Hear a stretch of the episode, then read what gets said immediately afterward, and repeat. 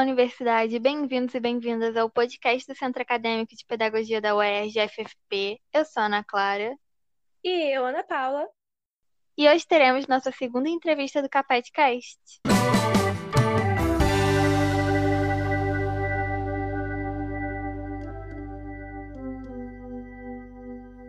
E o entrevistado de hoje é Michel Pires, o vice-representante do Centro Acadêmico. Seja bem-vindo, Michel. É um prazer recebê-lo. Olá, muito obrigada. É um prazer estar aqui com vocês. Que bom. Então vamos lá para a nossa entrevista.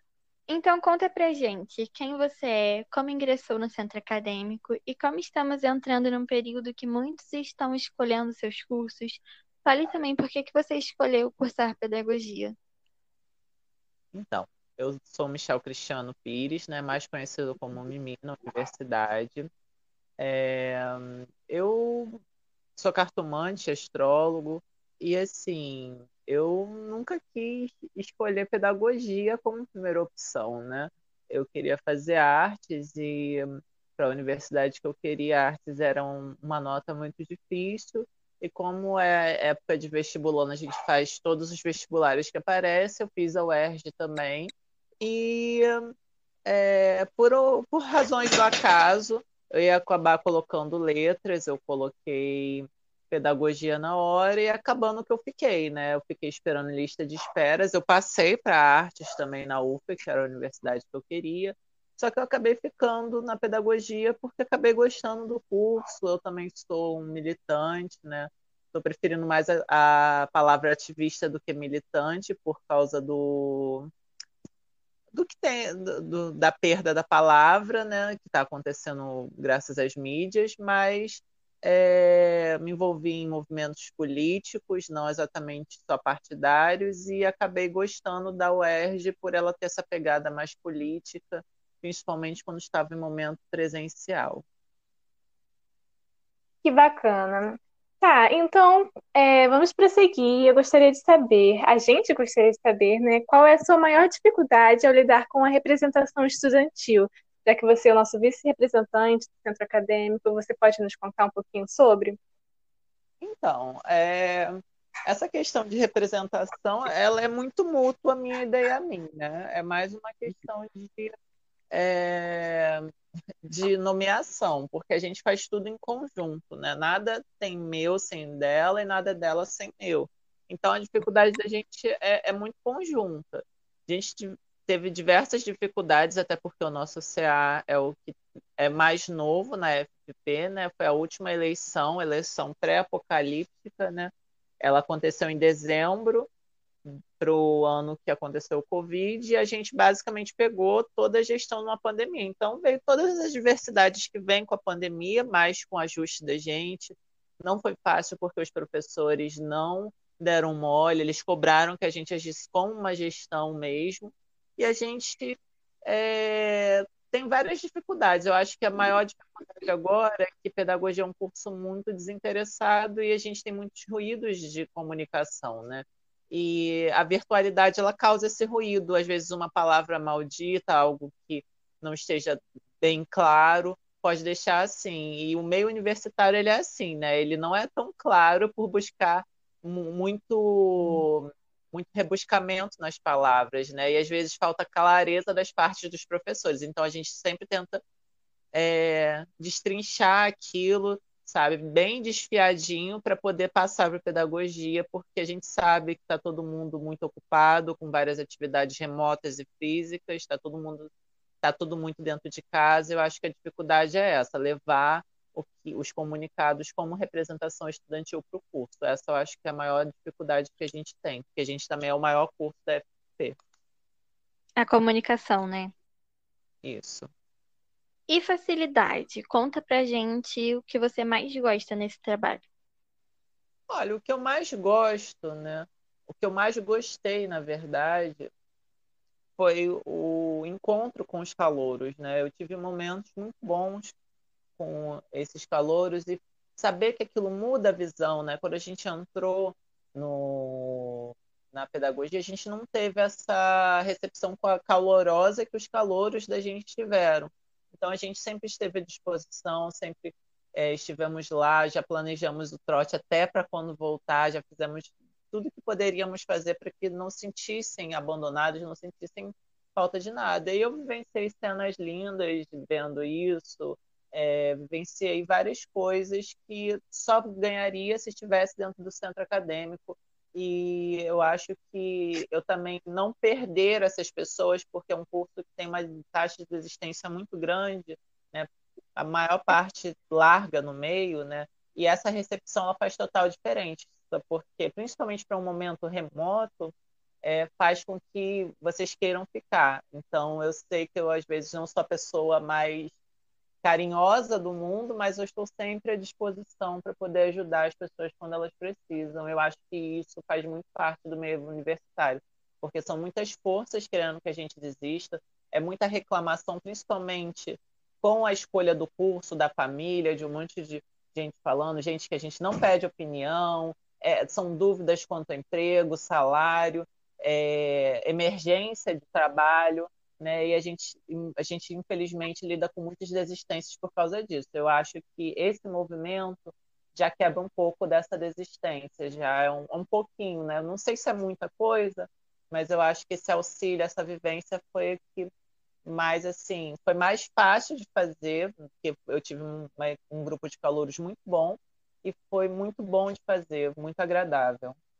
Poxa, e tipo, a Ana Clara e eu, como calouras, né, de 2020.1, é, posso dizer por mim, a gente teve muito essa experiência, né, de ingressar na universidade e já entrar de forma remota, e posso dizer que o trabalho do centro acadêmico fez toda a diferença para fazer com que a universidade permanecesse viva para a gente, é, fosse palpável, mesmo que não estando físico ali, né, a gente mesmo remotamente pôde experienciar, né, eu acho que fez toda a diferença. É, partindo para a nossa próxima pergunta, você pode nos contar como é fazer parte da liderança do centro acadêmico em tempo de pandemia? Você já falou um pouquinho sobre isso, pode acrescentar mais sobre todo esse enleio que a pandemia trouxe para o mundo universitário? Então, nesse tempo de pandemia, eu vou tocar num ponto que está sendo mais emergente para agora, né? Porque o Pai 2 ele veio com muito mais problema do que o pai 1, ao invés de ele trazer mais soluções, né? Ele trouxe algumas soluções, sim. Nosso departamento ajudou bastante em ser solícito, pelo menos, né? E em ouvir-nos, né? E inclusive votar com a gente também, né? Apesar da gestão deles também ser a mais nova, está ainda se adequando, é, pelo menos nos ouvir e nos apoiar, eles apoiaram da forma deles, né? E assim, é, o que está sendo mais pesado agora é esse monte de problema que esse sistema oferece, né? E um, é, estar na liderança é sempre um papel muito difícil, porque você é alvo de críticas, você tem que se colocar, e se colocar é muito difícil, porque em todo o ambiente há um certo corporativismo onde as pessoas vão querer se é, aliar aos seus. Então, um ambiente onde o voto universitário vale por um e o dos outros valem muito mais, né? E lidar com essas cobranças, lidar com o curso também, que nem sempre é um mar de rosas, né? A gente tenta fazer o nosso máximo, mas assim, é... sempre há algo negativo para jogar em cima das pessoas, né? Então, eu acho que a maior dificuldade agora é, para além da comunicação, é você é, aguentar essas duras reuniões que a gente tem que ter, que a gente tem que falar entre o falar sobre o curso, sobre as dificuldades e de alguma forma ter que trazer aquilo para um ambiente que ainda está um pouco fechado, né? Os professores ainda estão fechados com essa questão do ensino remoto, né, ainda estão meio receosos, só que infelizmente, né, não é uma coisa agradável a todos nós, é o nosso novo normal. E todas as profissões estão se adaptando a isso, né? Então, ao meu ponto de vista pessoal, a universidade ela tem que se tornar um pouco mais flexível a isso, pelo menos por enquanto, porque essa falta de flexibilidade também causa muita instabilidade nos alunos, principalmente desses que são representação, porque na hora de conversar, né, são muito repreendidos, é, há uma certa espera de repressão nessas reuniões, então acho que o mais difícil de uma representação é a reunião, é o conselho departamental que a gente participa, onde ficam presentes todos os departamentos, todos os, é, todas as, as forças representacionais da, da FPP, né? Então, acho que o mais difícil para mim, como representação, está sendo isso. Inclusive, voltei a fumar por causa da hostilidade de alguns professores que são chefia de departamento, não do nosso, mas de outros departamentos e outros setores da UERJ. A gente consegue imaginar, né? Tipo, vocês estando à frente, tendo que se expor de tal maneira, acaba ficando à deriva de julgamentos para o bem e para o mal e tem que lidar com isso, né? Então não há uma facilidade, não há um conforto, é estar sempre suscetível a sair da zona de conforto para levar as demandas do corpo estudantil, que não é pouca, que não são poucas. Então, é super o trabalho que vocês fazem. Então vamos para a nossa próxima pergunta. Ana Clara vai puxar para a gente. É, aproveitando que a gente já está falando sobre pandemia, o novo normal, cita três coisas que você mais sente falta da universidade no presencial. O que eu mais sinto falta do presencial é a sala de aula, primeiramente, né? Porque sala de aula não se compara à aula remota. A aula síncrona, para mim, é um horror. Né? Eu sei que é pela dificuldade de alguns alunos têm, a assistir a aula, mas aquilo ali, ninguém pode chamar aquilo de aula na minha concepção, porque eu também já dei aula. Então, assim, um diploma não difere as pessoas, né? Então, também me considero professor já.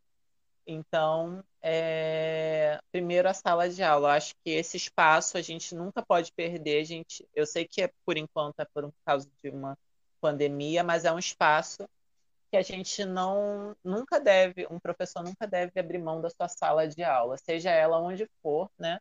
A sala de aula não é só aquele espaço físico, mas nunca deve se abrir a mão de ter uma aula presencial, né? E eu sei que no momento de excepcionalidade é a forma que a gente pode lidar, mas os momentos assíncronos são bem ruins para o aprendizado da maioria das pessoas que eu acompanho do meu curso, pelo menos e de outros também da FP.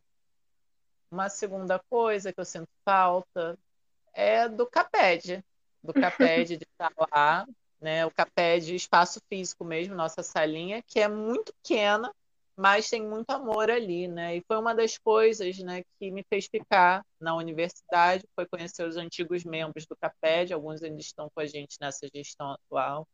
E assim, é, por mais que eu não concordasse com algumas coisas da gestão passada, eles me ensinaram muita coisa e eu acabei ficando, não partindo para artes, muito por causa deles também. Eles tiveram grande influência por isso. E a terceira coisa que eu sinto mais falta, hum, deixa eu ver. O bar da frente, pode ser o bar da frente, porque eu acho que faz parte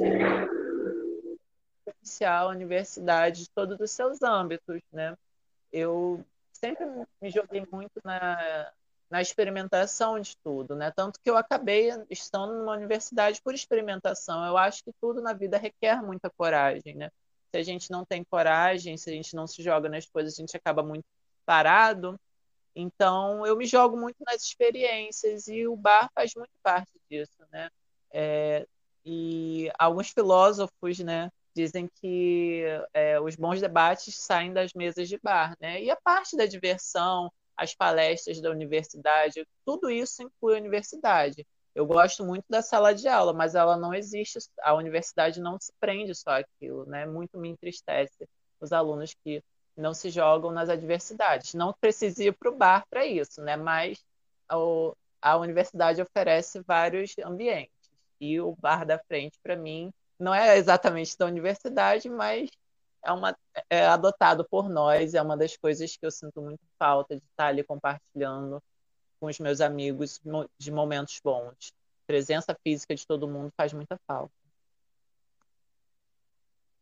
Verdade, são tantos espaços na universidade que a gente, às vezes, na rotina, por ser mais corrida, acarretada de muitos trabalhos, muitas vezes acabamos nos privando de vivenciar, né? Experiências e Por partilhar. a gente ser pobre também, né? É uma universidade é. de São Gonçalo, né? Então, muitos precisam trabalhar e não conseguem, não é nem porque não quer, porque não consegue mesmo, infelizmente. Infelizmente, exatamente. Algo em você, quanto universitário, mudou durante esse período remoto? Olha, sim, porque eu era muito mais tranquilo tá, no presencial, né? A faculdade ela me trouxe muita paz assim que eu entrei. Eu gosto muito daquele verde da, da FP. E quanto universitário, eu mudar assim, eu senti que eu fiquei muito mais ansioso, muito mais nervoso. Eu demoro muito mais para fazer as tarefas que eu fazia muito rápido, né? Eu tive o meu segundo semestre eu peguei 10 matérias. Na verdade foram 11, eu cancelei uma.